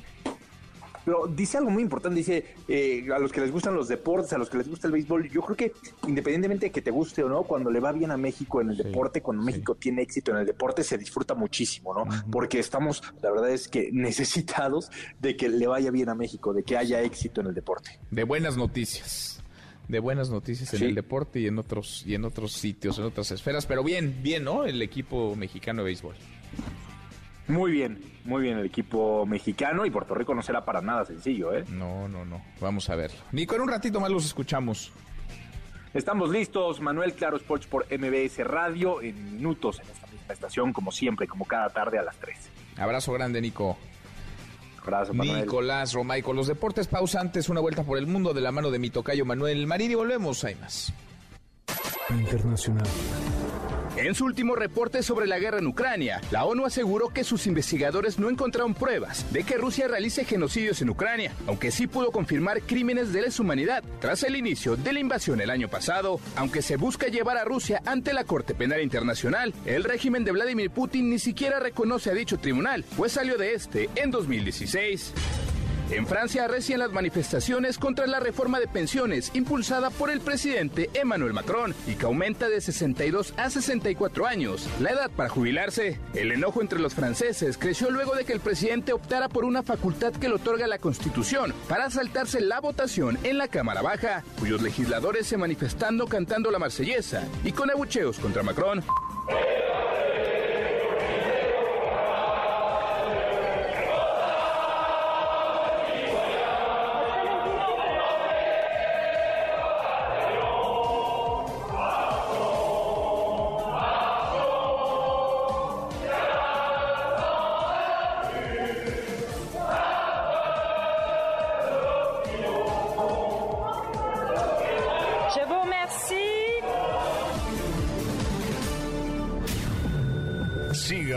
López San Martín en redes sociales.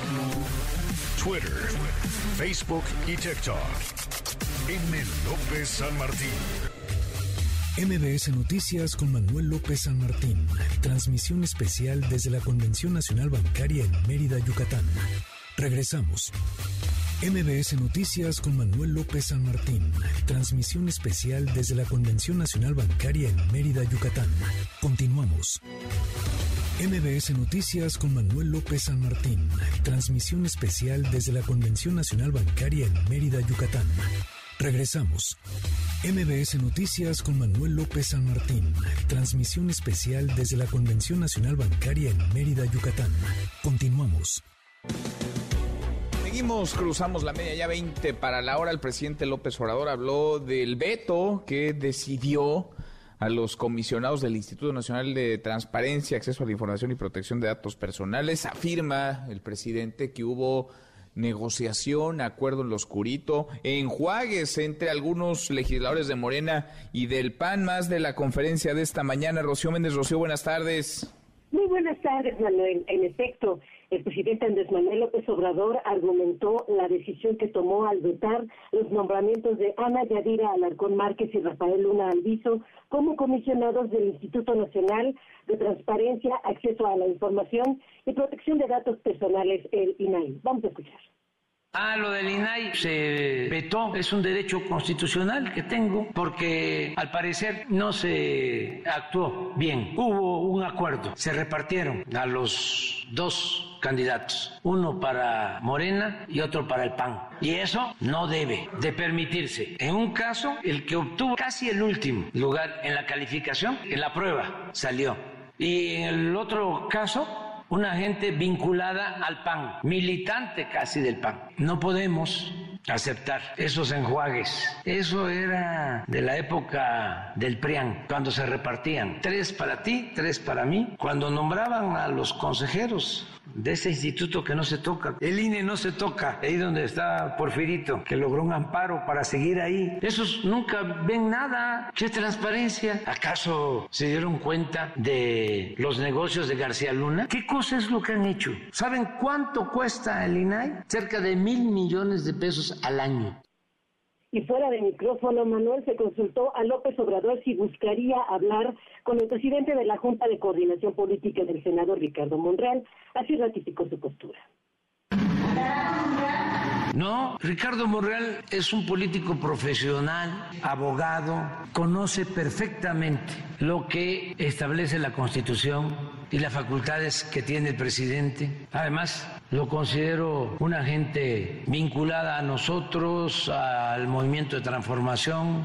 Entonces, pues deben de entender todos que no podemos aceptar esos enjuagues Manuel, el reporte del momento. Gracias, Rocío, muchas gracias. Buenas tardes. Muy buenas tardes. Hubo negociación, se estaban repartiendo uno y uno, PAN y Morena, o PAN y una facción dentro de Morena, los comisionados del INAI.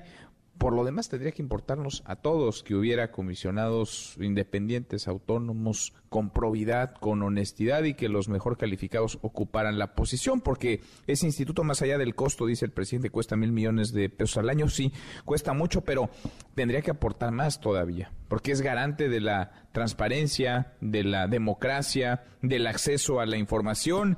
Hablaba López Obrador también de Ricardo Monreal, apapacha Ricardo Monreal, están cerca ahora Monreal y López Obrador ¿Qué habrán acordado? ¿Qué habrán pactado? ¿Qué están negociando? ¿En qué está la conversación entre ambos políticos que se conocen y bien a profundidad desde hace mucho tiempo? Oscar Palacios, Oscar, buenas tardes.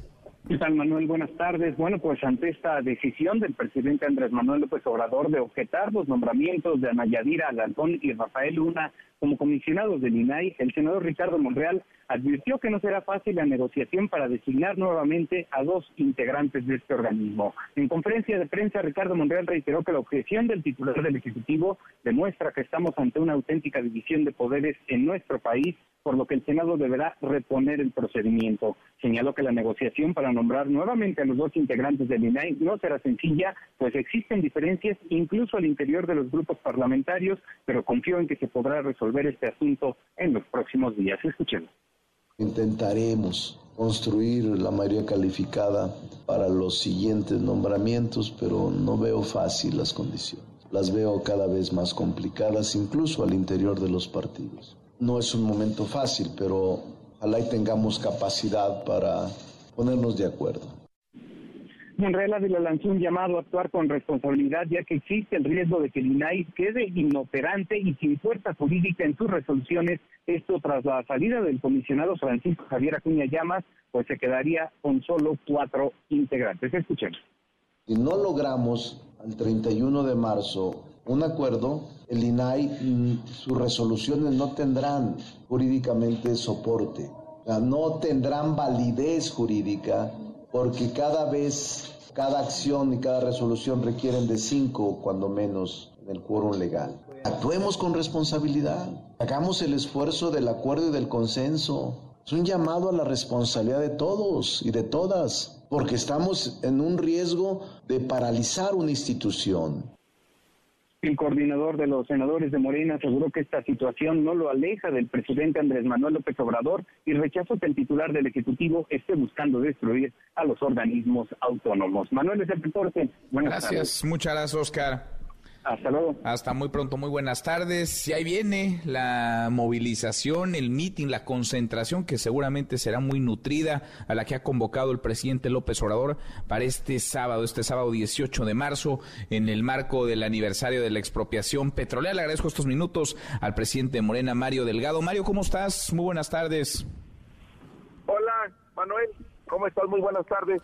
Bien, muy bien, muchas gracias Mario. Pues serán miles, ¿no? ¿Cómo están preparando la movilización? ¿Cómo están preparando el escenario para esta concentración en el Zócalo de la Ciudad de México este próximo sábado?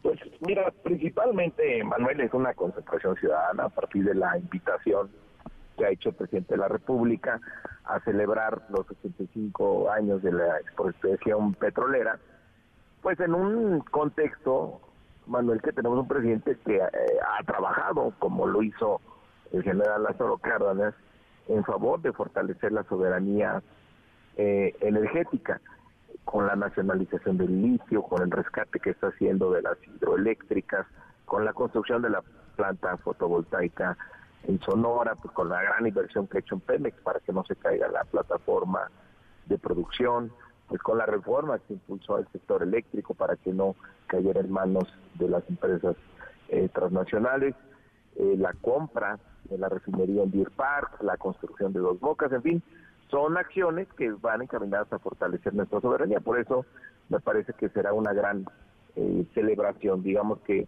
el espíritu nacionalista de Cárdenas pues va a estar presente junto con las acciones que ha encabezado nuestro presidente.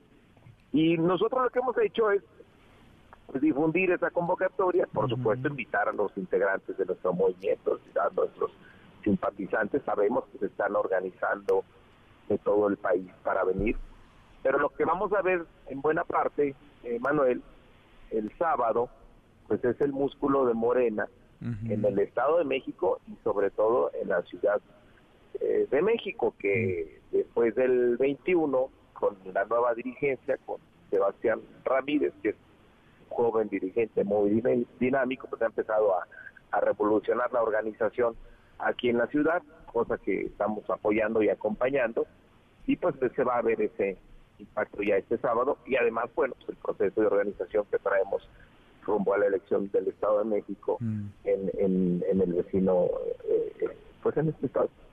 Ahora, va, a ser inevitable, ¿no? La, la, comparativa por esta demostración de músculo de la que hablas entre este mitin, esta concentración, la del 18 de marzo, y lo que observamos hace algunas semanas de ciudadanos que salieron, dijeron quienes convocaron en defensa del Instituto Nacional Electoral, algo parecido a lo que observamos en noviembre del año pasado. Sé que, digamos, el, el pretexto es la, el aniversario de la expropiación petrolera, pero es eso también, es esa demostración de músculo y es esa guerra, esa lucha de vencidas entre la oposición y el presidente, el presidente López Obrador?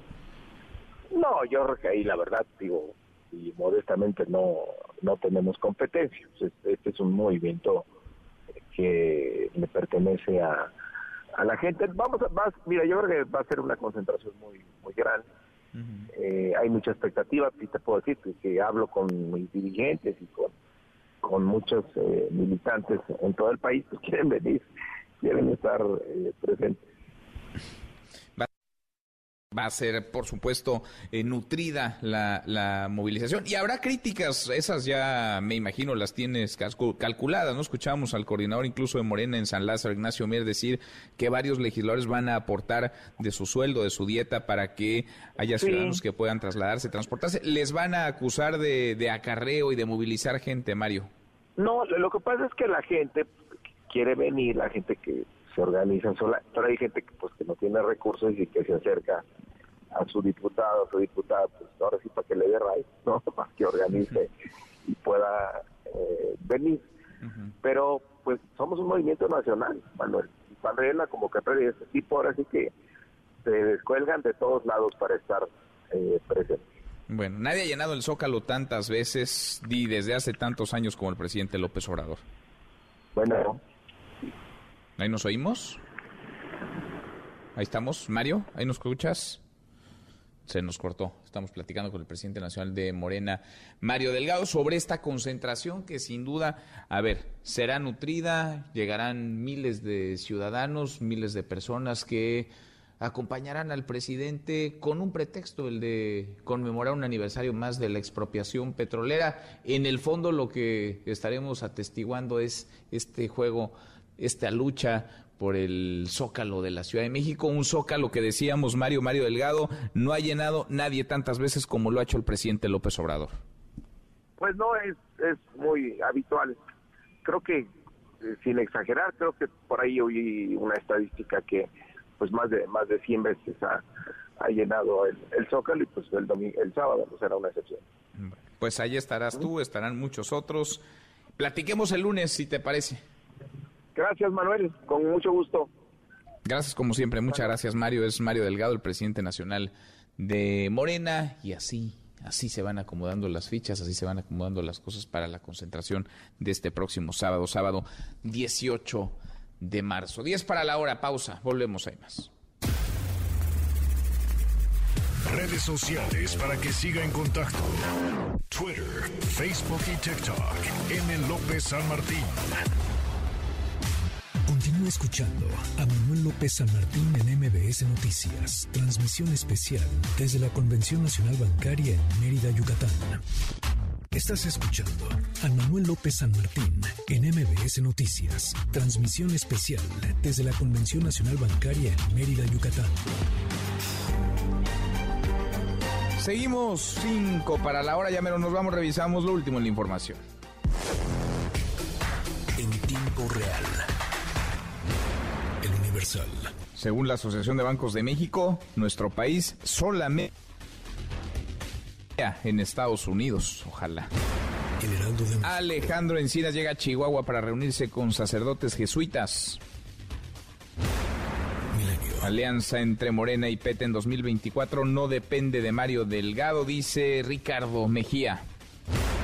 MBS Noticias. Manifestación en el Zócalo para defender al país de malos mexicanos, asegura Ignacio Mier. El país. Cuauhtémoc Cárdenas, nunca me he considerado adversario de López Obrador, asegura. The New York Times. First Republic llega a acuerdo de rescate con otros bancos. Con esto, con esto cerramos, con esto llegamos al final. Gracias. Muchas gracias por habernos acompañado a lo largo de estas dos horas. Hoy desde Mérida, Yucatán. Mañana también estaremos acá en el marco de la convención bancaria que se desarrolla en Yucatán, en la entidad. Gracias por todas las facilidades al hotel eh, Villa Mercedes. Gracias a todo el equipo que hace posible esta transmisión acá en Mérida allá en la Ciudad de México. Nos vemos por la noche, como todas las noches, nos vemos a las 10 por ADN 40. Y acá nos encontramos mañana, mañana que será tarde de viernes, por fin viernes. Pásela, pásela muy bien. MBS Radio presentó Manuel López San Martín en MBS Noticias.